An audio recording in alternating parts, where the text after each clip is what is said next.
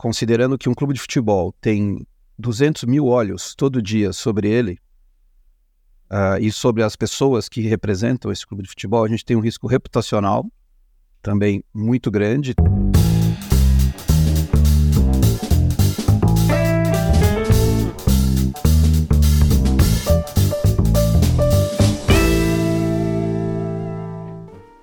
Olá, seja muito bem-vindo, muito bem-vinda ao LecCast. Eu sou Márcio Calai e no episódio de hoje nós vamos falar sobre compliance no futebol. Será que um clube de futebol precisa de compliance? Por quê? Quais são os riscos mais relevantes? O que o São Paulo Futebol Clube está fazendo a respeito deste assunto? Essas são algumas perguntas que serão respondidas muito em breve pelo nosso convidado que eu já vou apresentar a você. O curso de Compliance Anticorrupção da LEC, certificação CPCA.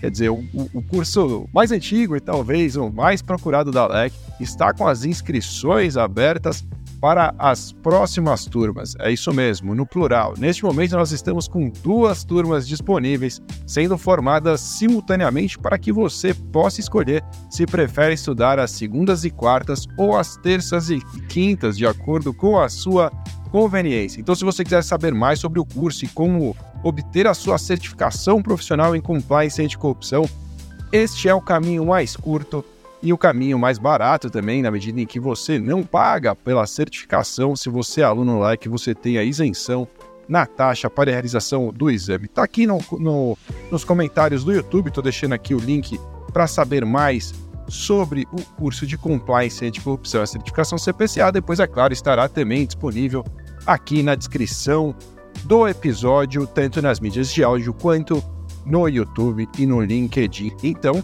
eu preciso dizer a você que quem está conosco aqui hoje, eu quero agradecer demais a presença, a participação, é Roberto Armelin, o diretor jurídico e de compliance do São Paulo Futebol Clube. Roberto, obrigado, seja muito bem-vindo ao LECcast, é um prazer te receber.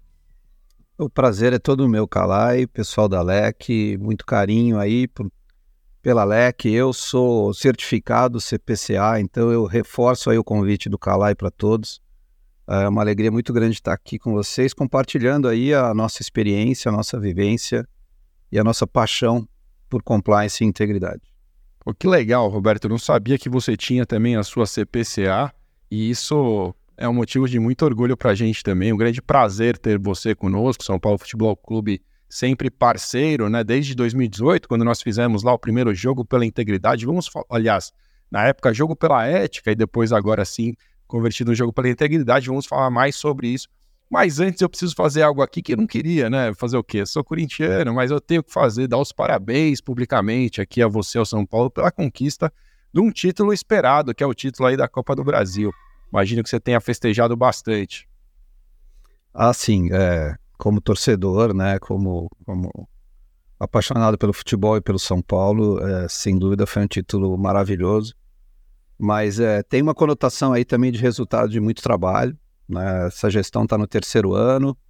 A gente pegou o clube numa situação muito difícil, muito difícil em todos os sentidos, e, e, e várias áreas reconstruindo, né? e até construindo a, aquele São Paulo que todo São Paulino quer ver aí, forte, moderno, eficiente, é, transparente, sustentável e íntegro tocou num ponto bastante interessante para a gente entrar no nosso tema, Roberto, quando você falou na reconstrução. Né? Imagino que realmente São Paulo tenha enfrentado um desafio grande, está enfrentando, né? Acho que é algo que, que é constante, né? Esse desafio de cuidar principalmente da integridade, da ética, do programa de compliance. E antes da gente entrar no programa especificamente do São Paulo, quero saber muito sobre isso, eu queria te perguntar por que, que nós precisamos ter compliance no futebol de uma maneira mais ampla? que, que você enxerga como os principais riscos? O que, que o compliance ou a integridade vai cuidar no futebol? Bom, uh, o futebol brasileiro, e eu posso até dizer o futebol mundial no certo sentido, né? Eu estive na Europa duas vezes esse ano, fazendo trocas com clubes europeus. Uh, o futebol tem uma forma de gestão e de governança um pouco diferente das empresas. Uh, em termos de controles internos, eu penso que, pela minha forma de pensar, né, uma governança eficiente, é, falta bastante, falta até cultura disso, né? Então, considerando aqui o nosso ambiente no Brasil, em que a maioria dos clubes ainda está estruturado como entidades sem fins lucrativos, naquele modelo associativo do século passado, a falta de uma governança uh, uh, rígida, no sentido de organizada, vai, com processos bem descritos, com procedimentos conhecidos e controles uh, eficientes, faz com que um programa de compliance acabe eh, funcionando também como um, um sistema que, que compensa essa deficiência que a gente poderia, por diagnóstico, atribuir à governança que precisa ser modernizada.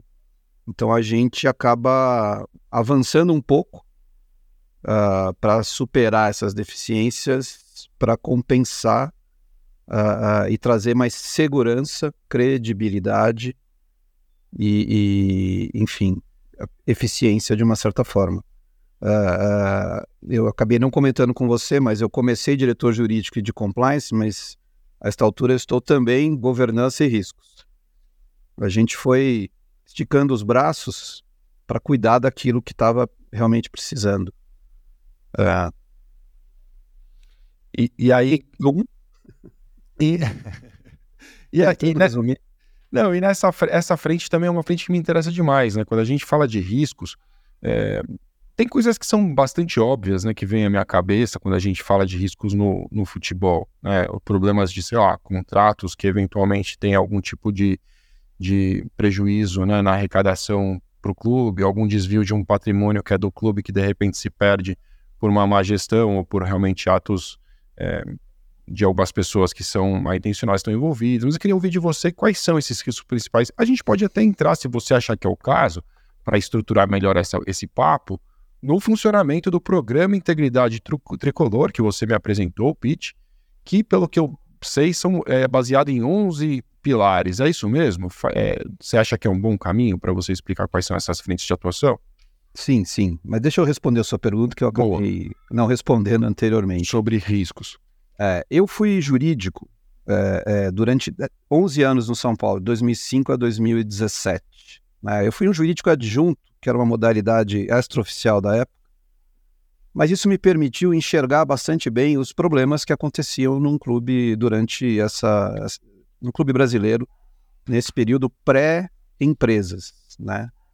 As empresas chegaram depois. Então, eu te, te diria o seguinte: um risco muito grande na época de contratos feitos sem as devidas diligências. Posso adiantar que é o que o pilar que eu cheguei assim bombando para estruturar e fortalecer lá no São Paulo foi o de due diligence, uh, porque eu sabia, né, fui jurídico, fui gestor do jurídico e desses riscos uh, uh, que se concretizaram. A gente tem também um problema muito preocupante na relação com o nosso consumidor, que é o torcedor. Né. Então, o torcedor são paulino que tentou ir ao jogo desta final sofreu e isso eu não gosto disso. Né? A gente já teve conversas internas antes de firmar alguns contratos e o diagnóstico do que aconteceu não é bom do ponto de vista da qualidade do serviço. Então isso também é um risco que a gente não gosta.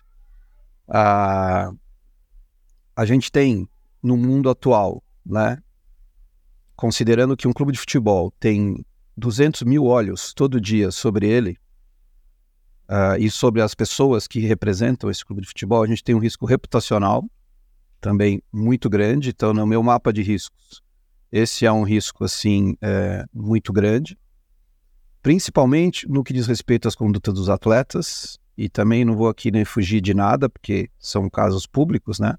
Nós sabemos que teve um atleta do São Paulo que se envolveu aí num caso de violência contra a mulher. Uh, e tem também a questão das apostas né, e manipulação de resultado, que afeta a essência do esporte, que é a imprevisibilidade. Felizmente, até agora, nenhum atleta do São Paulo envolvido. Ah, enfim, assim, numa rápida pincelada, esses são os riscos que eu entendo que, no momento, são os mais preocupantes.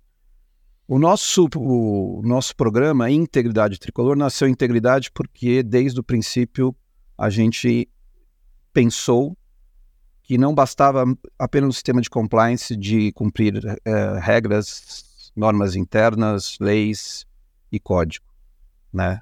Até por estarmos no esporte e por esporte ser um fenômeno social de valores, valores importantes, a gente entende que haveria necessidade da gente promover um movimento de mudança de cultura interna que poderia ser também uh, mudança de cultura externa e a gente dá aí um pequeno contributo com a sociedade, com bons exemplos. Ah, então, a gente fincou a estrutura do programa na integridade, a gente estruturou também desde o princípio em ESG, uh, ah, não que a gente seja maduro em nada disso, tá? A gente está dando os primeiros passos, mas isso está no nosso, na nossa mesa e nos nossos planos de trabalho. E a política de respeito e, e, e enfim, é, rejeição de toda forma de preconceito, a, de combate a, a racismo, pela equidade de gênero, ela foi a primeira que a gente construiu junto com a anticorrupção e o código. E a gente tem trabalhado internamente em relação a isso de uma forma intensa, uh, mais uma vez, sabendo que a gente ainda tem um caminho muito grande a percorrer.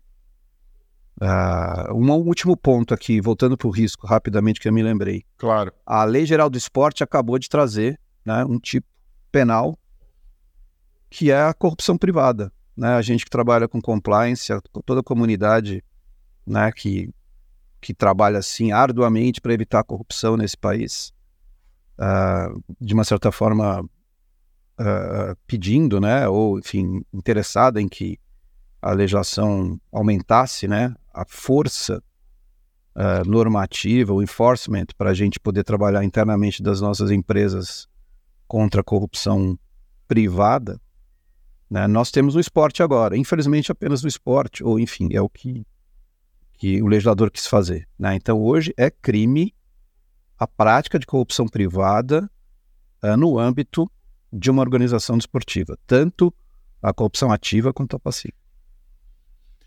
Esse é um tema extremamente interessante para mim, Roberto, e realmente eu tinha até separado para te perguntar sobre ele. Né? para quem está nos acompanhando e não sabe muito bem do que a gente está dizendo aqui, acho que é importante te dizer que é, até o momento não havia qualquer tratamento para a criminalização da corrupção privada no país. Né? Basicamente, a corrupção, como nós conhecemos é, até então, era a corrupção pública, né? envolvendo então. É, agentes públicos. E neste momento, né, com a recente aprovação dessa Lei Geral do Esporte, passou-se a, a, tipificar, a criminalizar também a corrupção praticada entre, é, na verdade, com, eu até anotei aqui, artigo 165 traz o crime de corrupção privada, que é basicamente ofertar ou obter vantagem de, indevida com o envolvimento de um representante de organização esportiva privada. Ou seja, se algum representante de um clube, no caso do futebol, se envolve em um caso é, que antes era tratado como um problema simplesmente privado, esse problema privado, né, este, este ilícito que não era criminalizado por si só, passa a ser, passa a ser tratado como corrupção é, privada. E aí o Roberto menciona algo que é bastante importante, o fato de que isso permanece neste momento ainda apenas no campo dos esportes, né, Roberto? Mas que existe uma expectativa para quem combate a corrupção no país que isso seja também é, levado a outras esferas, afinal de contas, as empresas podem vir a cometer, né, se envolver em atos de corrupção privada que merecem também essa criminalização, merecem um tratamento específico. E aí, pelo que eu aprendi contigo, então, riscos mais relevantes, contratos, né, como a gente sabe, relação com consumidores, o risco reputacional evidente no futebol, super preocupante, porque afinal de contas, essa a sua explicação é perfeita, quer dizer, envolve os interesses de muita gente, o futebol então como um fenômeno social que é, atrai as atenções de muita gente, apostas esportivas e corrupção privada como os elementos principais. Quero te perguntar mais sobre o programa de integridade ou o programa Integridade Tricolor, é, e acho muito legal que você venha a público falar dele nessa fase inicial, porque a gente vai poder acompanhar isso acontecendo ao vivo, né? Essa, o desenvolvimento das atividades, o que, que vai acontecer a partir daqui. E você me dizia que um ponto de partida muito importante foi justamente o jogo pela integridade. Como eu mencionei, lá em 2018 nós fizemos juntos e também com a participação do IBDE, o Jogo pela Ética, que foi um, um grande evento como ponto de partida, foi realmente marcou aquele momento. E agora o São Paulo, com uma parceria super forte com a SIGA, com cobertura da Rede Globo, enfim, uma super produção mesmo na realização do recente Jogo pela Integridade. Queria que você falasse um pouco sobre isso, como que o Jogo pela Integridade se integra a esse programa Integridade Tricolor e o que, que vem daqui para frente. É uma boa pergunta, mas é difícil responder de uma forma resumida, mas vamos lá, vamos lá. tentar. Vamos lá. Uh, aquilo foi de fato um pontapé inicial e foi muito importante, embora não tenha dado exatamente certo como a gente queria, né? Se o Sibiri está aí, ele vai lembrar, você também estava lá, Bertocelli do IBDE, enfim, mas a gente aprendeu. É. Quem estava lá era um cara que era só conselheiro de administração do São Paulo e que nos apoiou, que chama-se Júlio Casares. Né? Naquela época, eu já tentava fazer com que o São Paulo começasse a construção de um programa de compliance, mas não foi possível por N motivos, não vem ao caso agora. Mas parece que a semente, enfim, foi plantada. Ela não germinou imediatamente, né? mas quando o, o, conselheiro Júlio Casares foi eleito presidente, ele me, me ligou para ser diretor jurídico e eu disse que não, é, mas que se pudesse ser diretor de compliance também, estaria no time e felizmente ele cedeu a esta chantagem, no bom sentido, e, mas entendeu, na verdade, a importância do projeto e me deu esses dois chapéus com muita honra. É, em 2021 a gente começou a construir o nosso programa de integridade. Como eu comentei, saber, eu conheço é, é, os bastidores do futebol. Né? Eu sabia que sem um, um, um trabalho muito forte de mudança de cultura, a, a gente não ia a gente não ia conseguir avançar. Por isso que eu chamei como duas pessoas inicialmente muito importantes para me ajudar, a Roberta Codinhoto, que todo mundo sabe, né? quem conhece compliance sabe como ela é uma defensora intransigente da, da integridade, né? da, da mudança de cultura, né? como ela é habilidosa né? E, em relação a esse tema, e chamei o nosso amigo Rodrigo Bertocelli, não mais no IBDE, mas como advogado uh, uh, especialista em compliance para me ajudar também com os temas normativos, mais, digamos assim, uh, áridos. Claro. Né? Então, nós três estruturamos o programa e, desde o princípio, nessa mudança de cultura, educação. Né? Então, como é que a gente trabalharia a educação? Então, um, um, um, sistema interno de treinamentos corporativos muito, muito uh, intenso, eu tenho 1.150 colaboradores que nunca haviam sido treinados para nada. Não é só sobre compliance, para nada. Portanto, aquele sistema de gestão, enfim, associativa do século passado que estava parado no tempo. Então a gente começou a treinar toda essa galera que começaram a ouvir informações, né? Uh, e tem sido muito gratificante contribuir com a evolução pessoal de tantas pessoas importantes, antes invisíveis, né, hoje uh, mais presentes e atuantes né, em temas do São Paulo.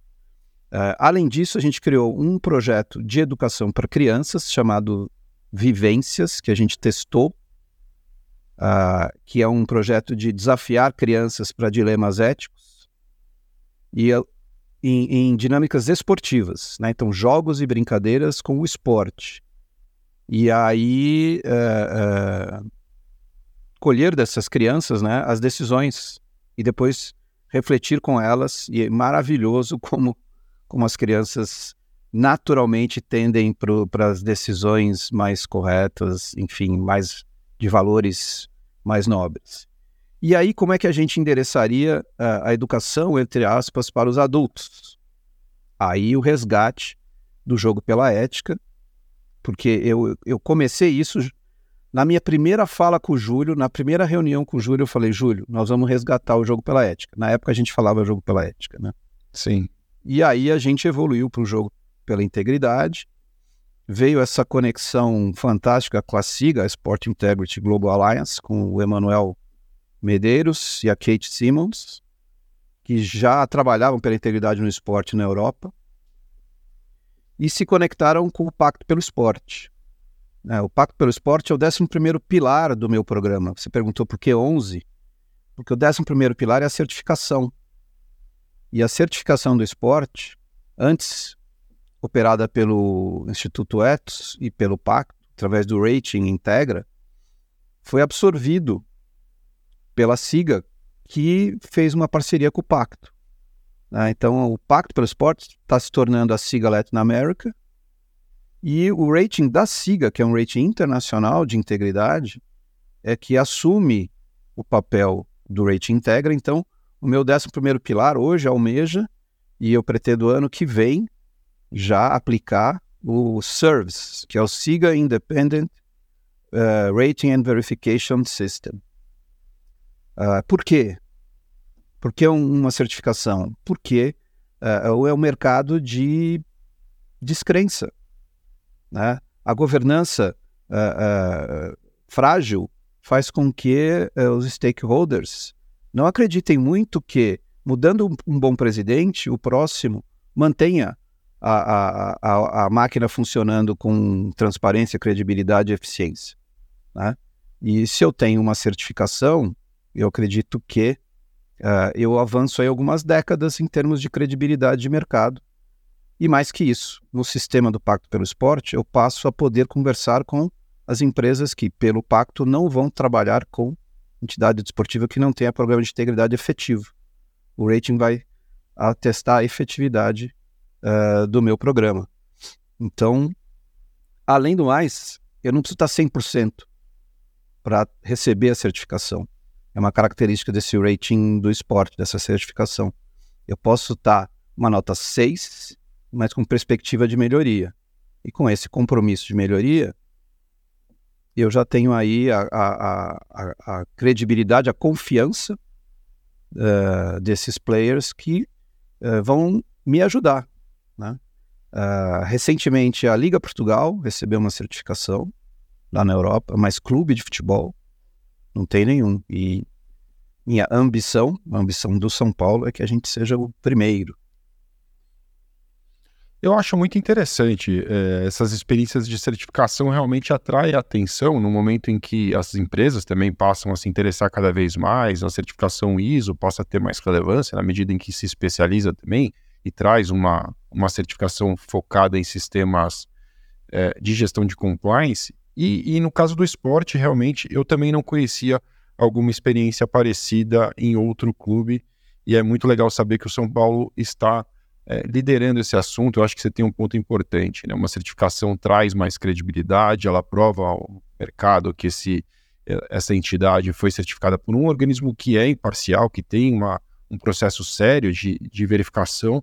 Isso tende a, de fato, restabelecer a confiança que, de alguma forma, foi perdida ou foi se perdendo ao longo de muitos anos de, talvez, assuntos que foram maltratados, é, é, como você bem colocou uma gestão que não tinha tanta profissionalização. Queria te perguntar sobre isso. Você acha que esse novo cenário que a gente vive, onde alguns clubes vão se destacando naturalmente na profissionalização, clubes que se tornam empresas, nessa medida tem talvez algumas vantagens nesse, nesse sentido? Você acha que eles vão é, talvez é, ocupar uma, uma posição de maior destaque nesse sentido? Faz parte da profissionalização, imagino também ter um pensamento importante em relação à ética, integridade e compliance, porque passa a envolver os interesses de um dono, né, ou de uma empresa ali proprietária deste, deste clube. O que, que você pensa sobre isso? Eu sei que não é a realidade do São Paulo ainda.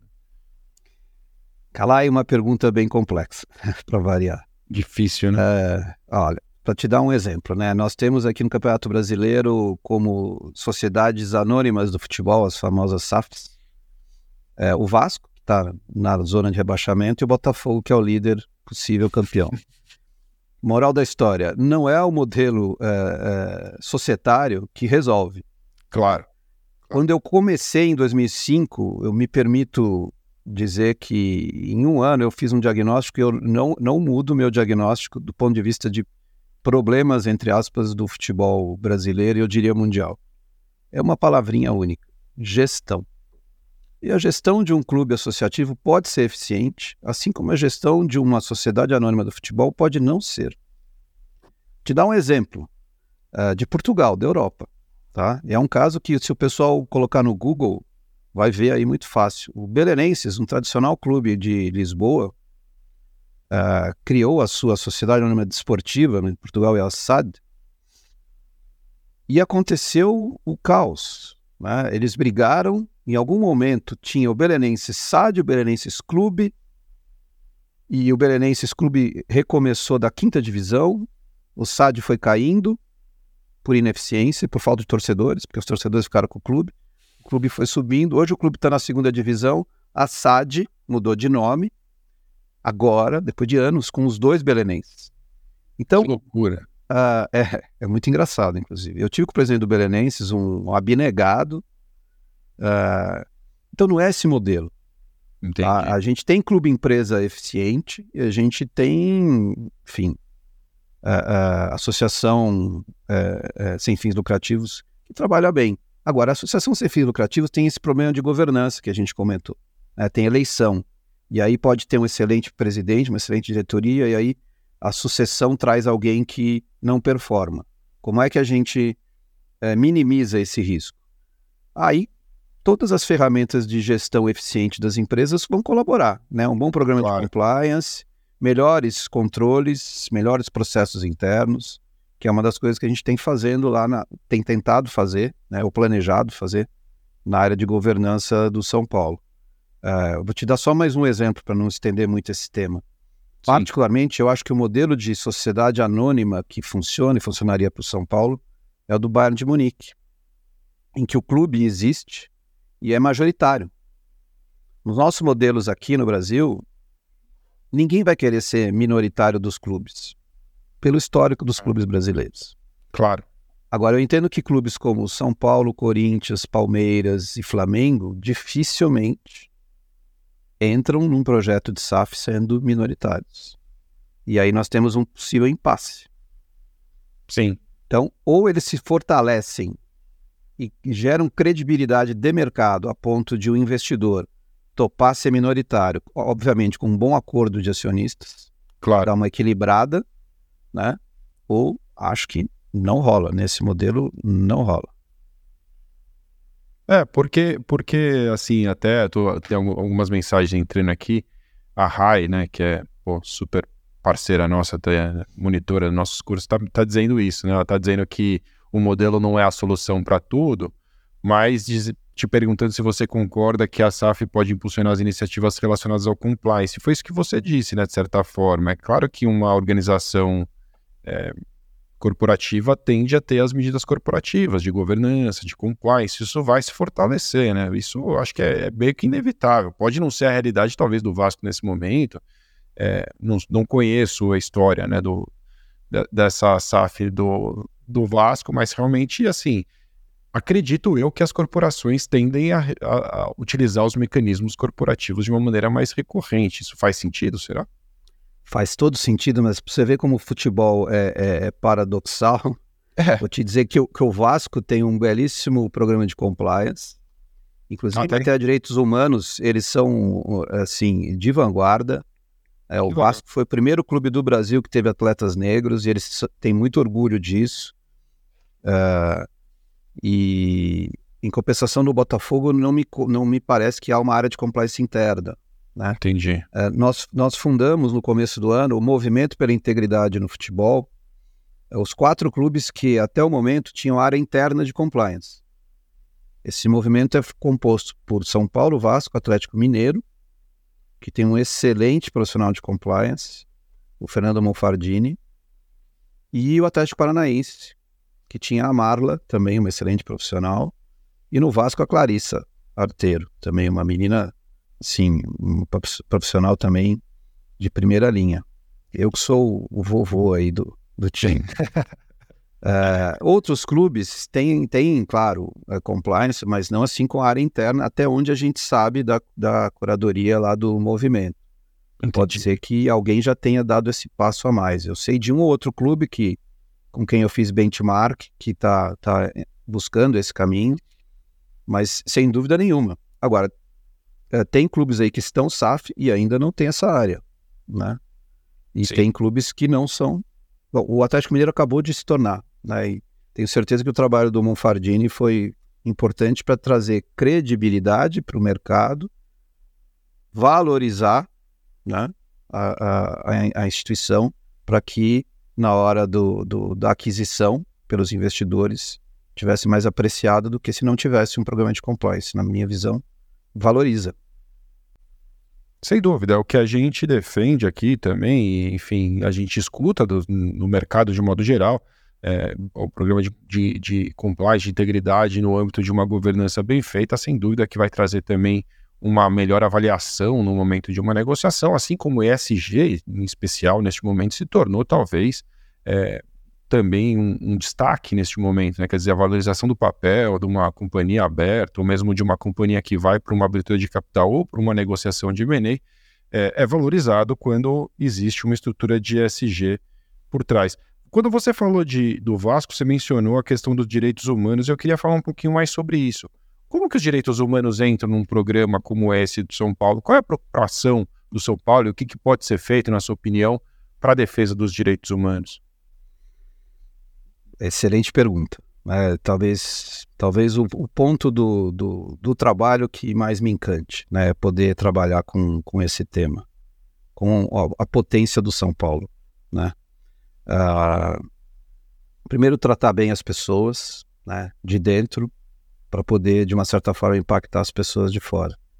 Então, uh, valorizar, respeitar muito as pessoas de dentro, melhorar o ambiente de trabalho, livrar o ambiente de trabalho de todas aquelas mazelas de respeito, de desrespeito entre as pessoas, né, os assédios, uh, as formas de violência de todos os níveis, até uh, explicando para algumas pessoas que, que não acham que estão praticando violência, que estão praticando violência, né?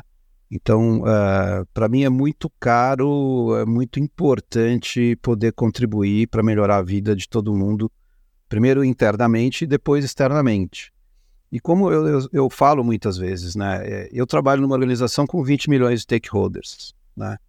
Então, para mim, é, é, é, é, um privilégio ter o potencial de, em algum momento, não cheguei lá ainda, né? Nosso programa não, não saiu, digamos assim, das portas do Morumbi com a pujança e a potência que pode ter ainda, porque a gente está preocupado em organizar internamente para a gente mostrar a verdade do que a gente está fazendo, para a gente poder ter credibilidade para fora, né? Mas a, a, a gente, portanto, tem uma política de respeito muito, muito séria, a gente tem um canal que está funcionando e eu tenho muito, muito orgulho, muita satisfação de, de poder dizer é, isso. E, e, e, você comentou que é legal estar tá ouvindo no começo, né? mas na verdade eu acho que não, é, tá no começo, mas não tá, porque a gente ficou dois anos trabalhando nas, na fundação, na estruturação, né? eu discutindo com a Roberta sempre, vamos, vamos ligar o canal, vamos ligar o canal. Eu falava, calma, vamos, precisa educar mais as pessoas, elas nunca conviveram com isso. Uh, eu preciso dar mais, enfim, informação e conscientização de como usar bem o canal para que ele seja realmente uma ferramenta que nos dê né, o feedback que tradicionalmente a gente pega de canal. E nós ligamos esse ano o canal. Eu estou muito feliz com as coisas que têm acontecido através do canal. Obviamente não posso dar detalhes, mas posso dizer que está funcionando e não está muito diferente de empresas que começam um processo desse daí e a gente está podendo colaborar né, uh, uh, com o ambiente interno e, portanto, com essas questões importantes de direitos humanos, né? Uh, rejeição do racismo por todas as suas formas, e isso, tem, infelizmente, acontece em jogo de futebol. Né? Tivemos o caso lá do, do torcedor argentino. Infelizmente, os argentinos têm esse, essa má conduta, né? Que jogou uma banana num menino lá no Morumbi, um menino torcedor de São Paulo. Uh, e as questões de violência contra a mulher, que também são muito preocupantes no ambiente do futebol, porque, infelizmente, é um ambiente machista. Né? Ainda é, e acho que vai demorar para a gente mudar isso daí. Né? Mas é, eh, para mim é um privilégio poder trabalhar com isso e ver que alguns resultados começaram, mas ainda muito, muito longe daquilo que a gente quer chegar. Mas é, eu tenho certeza que quando eu terminar esse projeto, eu vou ter bons números para compartilhar. Que legal, Roberto. É, é, é, realmente muito interessante. Acho que quando eu me refiro ao início do, do processo, talvez seja o início da parte pública, né? É isso que você disse. Vocês estão lá trabalhando e montando uma estrutura, com certeza não nasceu agora. Mas, enfim, né, essa, essa coisa de ligar o canal, de botar publicamente, de realizar o jogo, acho que dá publicidade ao, ao programa, né? Dá publicidade às suas intenções. E isso tem um valor muito importante, né? Acho que seja quem for, se um clube, uma empresa ou um ser humano, uma pessoa física que assume um compromisso público em um determinado sentido, já é um passo fundamental para que aquilo tenha alguma chance de sucesso, porque afinal de contas, você tende a se comprometer ainda mais com aquilo que você prometeu. Você falou uma coisa aqui que me, que me trouxe um, uma curiosidade sobre racismo, né? O que mais é, pode ser feito na luta antirracista? A nova mascote ela tem algum papel nisso? É a Mel? É isso? A nova mascote do São isso, Paulo? Isso, a Mel. A Mel, ela foi... A Mel ela foi, foi pensada para ser a voz do programa de integridade do São Paulo. Legal. Uh, e a gente queria uma mascote feminina. Inicialmente, uh, a gente pensou que precisava ser feminina, exatamente para enfrentar essa questão de, do machismo. O segundo, a segunda característica dela escolhida foi é, de ser uma criança, porque a gente queria usá-la no bom sentido, né? Para ser a voz da educação, e a gente entende que educar a criança é uma forma de educar os adultos que estão perto da criança. E aí veio como questão natural a, a escolha da, da representação racial é, para reforçar também mais essa luta importante. É, o São Paulo é o clube do Diamante Negro, né, do Leônidas da Silva, mas é, nós precisamos fazer, né? E a ideia da, da Mel, ela nasceu inicialmente ainda sem uma, uma homenagem dirigida a Melania Luz, que foi uma atleta da história do São Paulo, e ela foi batizada é, para homenagear essa pessoa importante da história do São Paulo. Mas o papel da Mel é basicamente é, de levar né, mensagem de educação participar das vivências com as crianças. E ela ficou tão linda que pensou-se em levá-la a campo e talvez dar a ela um protagonismo um pouco maior. Mas ainda não está definido uh, tudo que ela vai fazer. Ela tem um potencial. Né? A gente tem o Diamantinho, que também é um mascote masculino, mas também que representa a raça negra. E, e o que eu combinei com o Emanuel da Siga é que a gente ia fazer uma, a, a, uma a gente afirmar compromissos importantes de uma forma potente com aquilo que você falou, né? Aquele evento uh, internacional, né? A nossa Sport Integrity Week em São Paulo foi vista no, no mundo, fazendo parte da Sport Integrity Week da SIGA, que passou no mundo todo. Depois eu fui para Portugal falar no, no, no, Fórum do Porto sobre governança, inclusive eles queriam saber a governança aqui do Brasil. Uh, mas que a gente não podia ficar só na fala.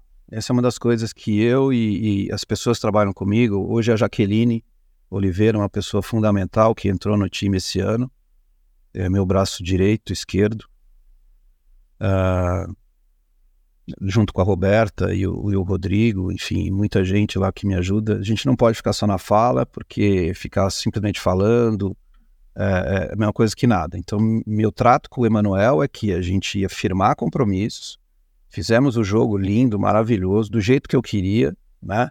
Com times é, mistos, ambos os gêneros, sem árbitro, aquela história toda.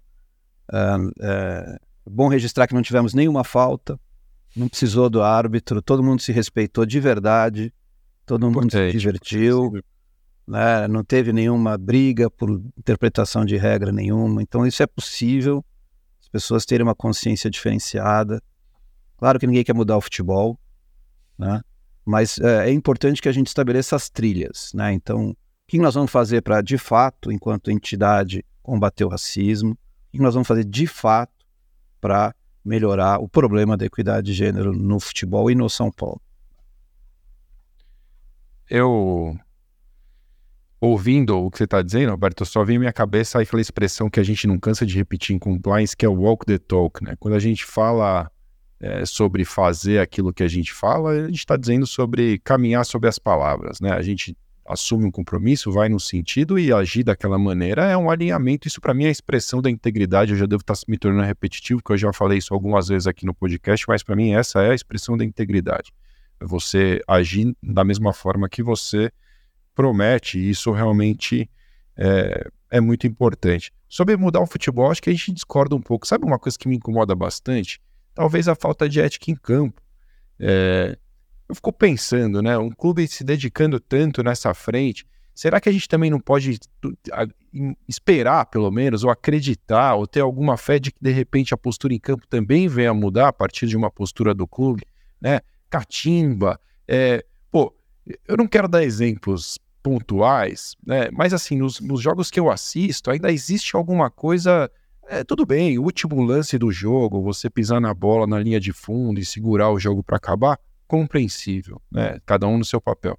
Mas às vezes está cinco minutos do primeiro tempo, o time faz um gol e fica ali naquele jogo que já não dá mais vontade de assistir. Eu vi que já teve até algumas discussões recentes sobre tratar o futebol de campo como futebol de salão, com só correr o tempo quando a bola estiver em jogo, isso apenas como exemplo. Mas o que, que, você pensa com isso? Será que também é papel do compliance é, educar os, os profissionais ali para que de repente tenham uma postura mais colaborativa, mais respeitosa, com mena, menos briga, com mais, é, enfim, mais esporte mesmo, mais espírito esportivo, talvez seja a expressão que eu estou buscando. O que, que, você acha disso? Eu acho que você tem toda a razão. Não é que eu não, que eu, que eu não quero mudar assim nada no futebol, né? Eu me refiro que não Ao vamos jogo, colocar, né?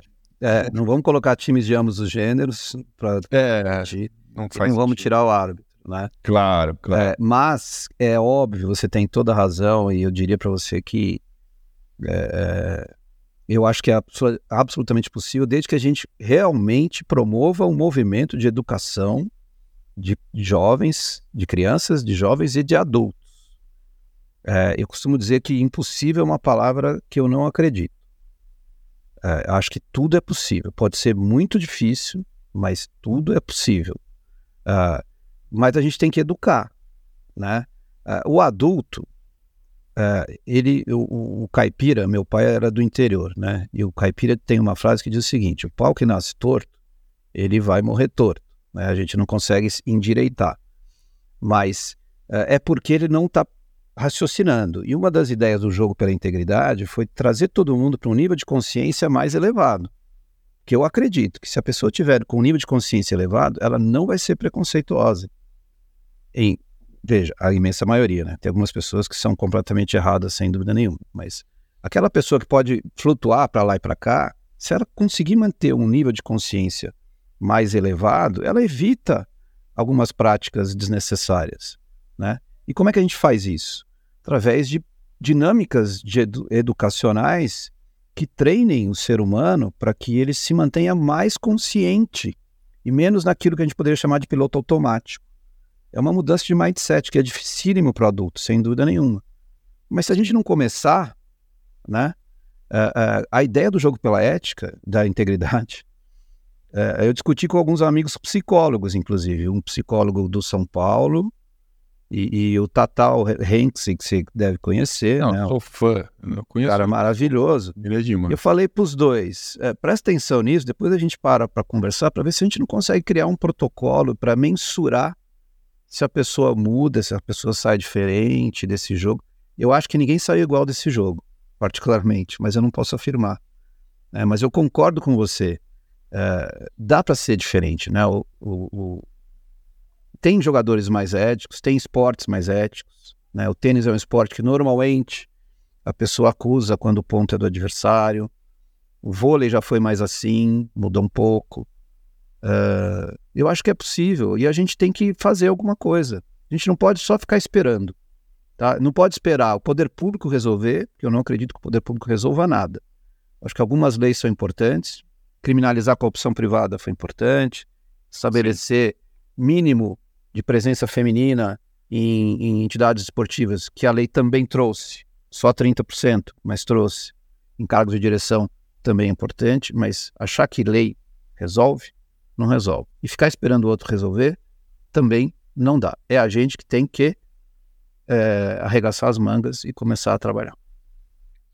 É, faz todo sentido, né? É, é como disse o, o professor Mário Sérgio Cortella no, no Congresso, isso é típica coisa de pessimista, né? Falar assim, pô, alguém tem que fazer alguma coisa sobre isso. Pessimista é aquele cara que não se mexe. E a gente aqui não está aqui para ser pessimista, a gente está aqui para ter um pensamento otimista que realmente a gente pode mudar é, muita coisa ao nosso redor. Né? Eu, me, eu me impressiono hoje com a história da Alec, o que a gente já conseguiu fazer ao nosso redor são vitórias importantíssimas, né? Assim, apenas como exemplo, passar a tratar, por exemplo, diversidade e inclusão como um pilar do programa de compliance.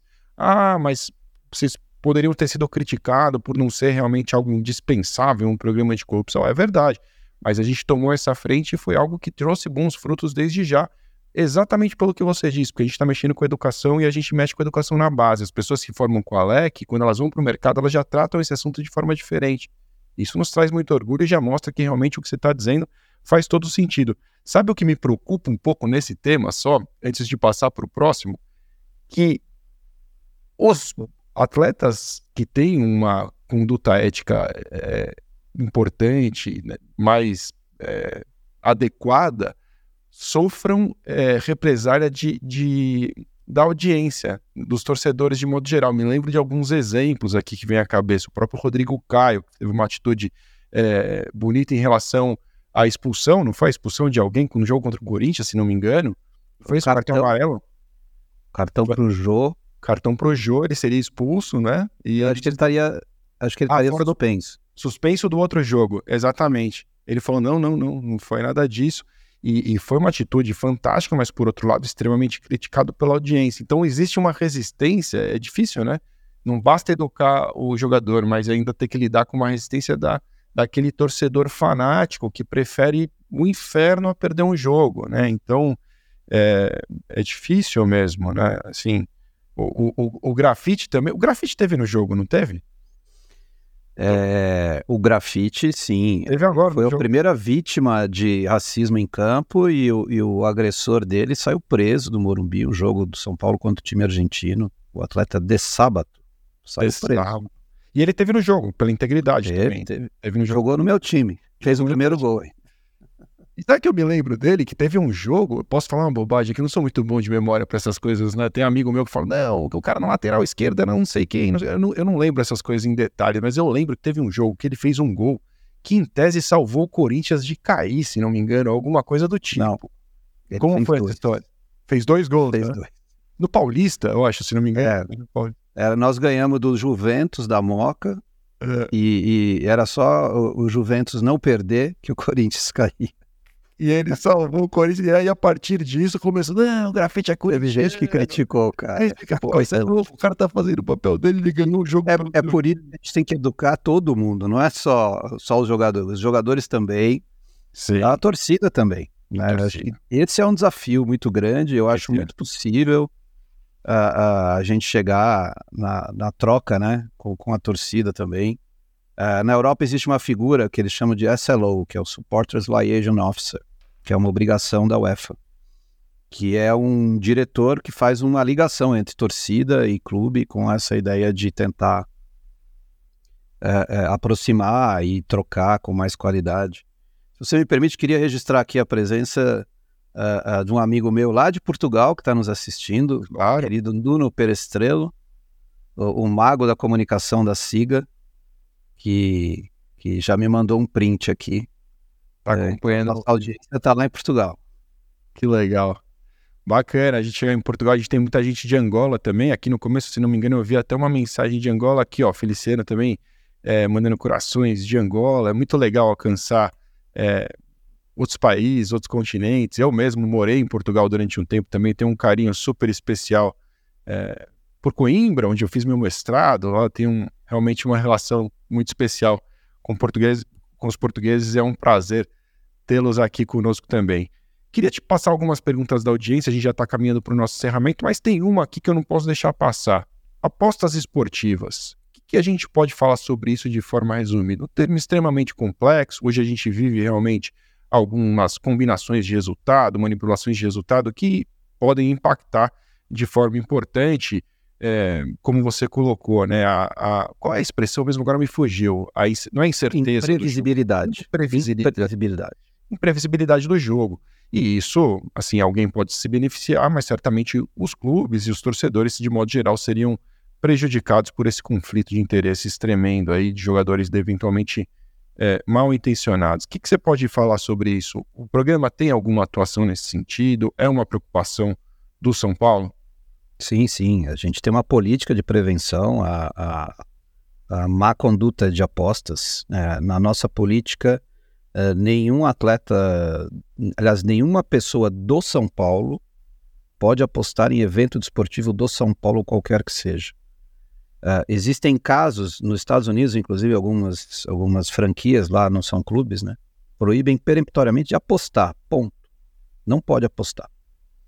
Aqui no Brasil tem algumas situações em que proíbe só o pessoal do futebol de apostar. A nossa opção lá no São Paulo foi é, ninguém do São Paulo que usa nosso escudo aposta em evento do São Paulo. De resto, aposte à vontade, porque aí não vai ter conflito de interesses. É Basicamente isso.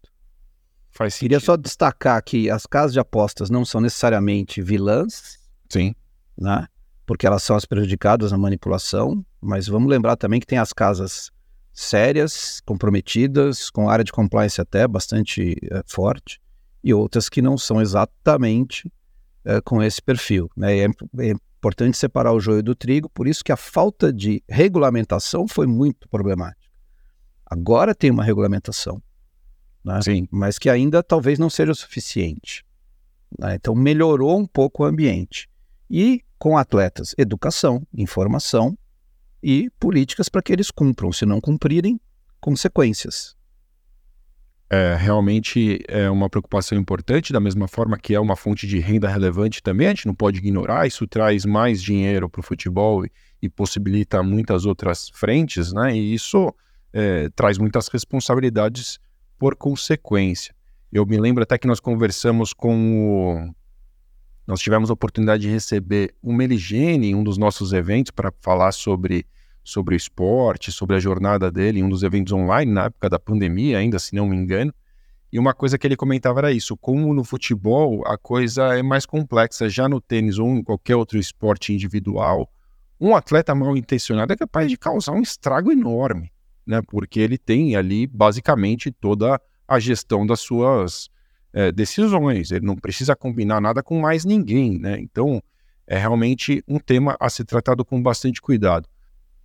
Muito bem, para a gente passar para a nossa tradição aqui, Roberto, quer deixar uma dica de leitura, trazer umas mensagens finais aqui, só para que você tenha visibilidade também. Emanuel Macedo de Medeiros, parabéns pelo programa, conversa muito pertinente sobre temas de maior relevância, contem com a SIGA. Abraço esse, para os dois. Esse é o meu querido amigo e CEO global da SIGA. Muito obrigado por isso. Prazer.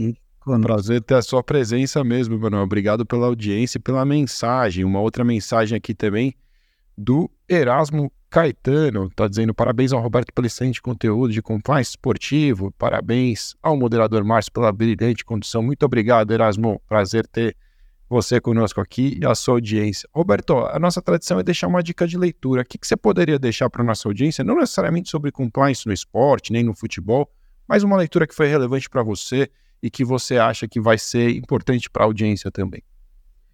É, deixa eu só antes é, claro, é, destacar que você não estava lá no finzinho do jogo, mas quem entregou as medalhas para a gente foram o Emanuel e a Alessandra. Alessandra, Alessandra Gonçalves, teve, eu vi nas fotos. Então, leque e siga entregando as medalhas aí para os bravos atletas do jogo pela integridade. Sem Bom, eu, é, a gente meio que combinou, né? Então, estou entregando aqui. É, eu tive a oportunidade de pensar sobre os, os, livros que eu quero indicar. Então, quando eu falo que eu não acredito no impossível, né? Eu quero indicar aqui um livro fantástico do Nassim Taleb, o famoso muita gente deve conhecer, né? A Lógica do Cisne Negro. Aprendi muito com esse livro, né? não só sobre trabalho, como sobre a vida também. E falando de, um, de uma parte bem específica do trabalho, uma parte muito cara para mim, muito importante, eu fui estudar muito para entender, e eu acho que todo mundo deveria ler. esses dois livros, todo brasileiro deveria ler esses dois livros. Uh, o Racismo Estrutural, do hoje ministro Silvio Almeida, e o Racismo Recreativo, do Adilson José Moreira. Eu acho que são trazem conteúdos importantes para tratar desse tema assim é, bem importante com seriedade. Muito bom. Nós tivemos uma oportunidade de fazer um episódio aqui no, no LECCast sobre o combate ao racismo com o André, que estava até aqui no começo do papo. André Nascimento, nosso professor, também foi, foi monitor das turmas e hoje professor da LEC. E aprendi demais com ele sobre isso, cara. Eu acho que você tem toda a razão. Eu acho que é, nós temos um compromisso de aprender mais sobre a história desse problema e, e de realmente nos posicionarmos e, e, em luta pela, pelo combate mesmo ao racismo, para que todos tenham uma postura antirracista. É, para quem quiser falar contigo, Roberto, o LinkedIn é um bom canal para ter um contato com você? Existe algum outro canal que você gostaria de deixar? Ah, eu acho que o LinkedIn é, é, é o que funciona mais, né? Mas estou também no Instagram. Eu não sou um, uma pessoa muito eficiente de redes sociais, como o Sibili, por exemplo. a agilidade dele eu não tenho, então uh, se eu demorar um pouquinho para responder, eu já peço desculpas, mas uh, eu prometo que respondo todos. Uh, e vou ficar, enfim, muito feliz de poder trocar com quem quiser qualquer coisa. E receber lá no Morumbi, né, a visita ao Morumbi para São Paulinos e não São Paulinos é também muito interessante, né? É um, enfim, é um, é um passeio, né? É, dá para conhecer o estádio, passear por várias áreas internas do estádio, né? Tem o tour e, enfim, vou ficar muito feliz de, de encontrar, receber e trocar, uh, porque a gente, enfim, está sempre aprendendo e, e, enfim, é uma alegria muito grande, Calai. Queria te agradecer imensamente tenho um carinho enorme pela LEC, não só pelo, pela nossa trajetória iniciada lá em 2018 com muita dificuldade, mas pela alegria de, de ver que frutificou, né? Uh, germinou, cresceu, a nossa parceria deu certo, junto com o Emanuel e a Siga, nesse fantástico Sport Integrity Forum, Sport Integrity, é, Sport Integrity Week e o jogo pela integridade. E já, já compartilho aqui com todos, estou estourando seu tempo. Não, tranquilo, não tem problema. Mas que já, já estamos planejando né, a edição 2024 do Jogo pela Integridade, agora com bastante antecedência para que fique ainda melhor, para que muitas pessoas possam assistir uh, e contribuir de várias formas, porque, como eu costumo dizer, né, no Jogo pela Integridade, todos são vencedores, ninguém perde nada. É, ganha quem participa, ganha quem assiste, e acho que modest, modestamente a sociedade acaba sendo beneficiada por essa luta, essa batalha tão gostosa de todos nós aqui. Super, super obrigado, Kalai, Leque e todos que nos assistiram, os amigos que mandaram mensagens, obrigado aí pela, pelo carinho e até uma próxima. Roberto, eu tenho certeza que a recíproca é verdadeira, a Alec tem muito orgulho de tê-lo por perto, é realmente uma satisfação. É, o jogo pela ética foi realmente o começo de uma jornada que a gente espera que seja é, muito frutífera ao longo dos próximos anos, que a gente possa estar juntos também no ano que vem, com o jogo pela integridade cada vez mais forte, com a parte importante dizer, o jogo pela integridade não se resume ao jogo, ele tem uma parte educacional, um congresso que acontece simultaneamente com conteúdos de altíssima qualidade e, e é o que você disse, que mais pessoas possam ter acesso para assistir o jogo, para assistir esses conteúdos. Isso vai ser fundamental. O Daniel Sibili está aqui acompanhando, dando parabéns também a mim e ao Roberto pelo ótimo papo. Valeu, Sibili. Eu tenho certeza que ele adoraria estar aqui como apaixonado pelo Compliance, mas especialmente como apaixonado pelo São Paulo Futebol Clube, que você sabe muito bem que ele é realmente um torcedor fanático. Roberto, obrigado, cara. Foi um prazer bater esse papo contigo. Espero que a gente possa fazer isso mais vezes. Valeu. Um maior prazer. Obrigado. Até a, até a próxima. Obrigado também a você que nos acompanhou até aqui. Se você gostou desse papo, lembre-se de deixar o seu like aqui neste vídeo. E é claro, se você estiver nos ouvindo pelas mídias de áudio no Spotify, enfim, na sua mídia de áudio favorita, o que você pode fazer é qualificar o o programa, o podcast, você pode avaliar o podcast e dessa forma, se o nosso programa for melhor avaliado, ele alcançará cada vez mais um público maior e isso será importante para que nós possamos juntos levar a mensagem de compliance, de ética e integridade ainda mais longe. Lembre-se, se você quiser começar em compliance ou obter a sua certificação profissional em compliance anticorrupção, eu deixei aqui na descrição do episódio e também no nosso chat mais informações sobre as próximas turmas do curso que estão com inscrições abertas. Valeu!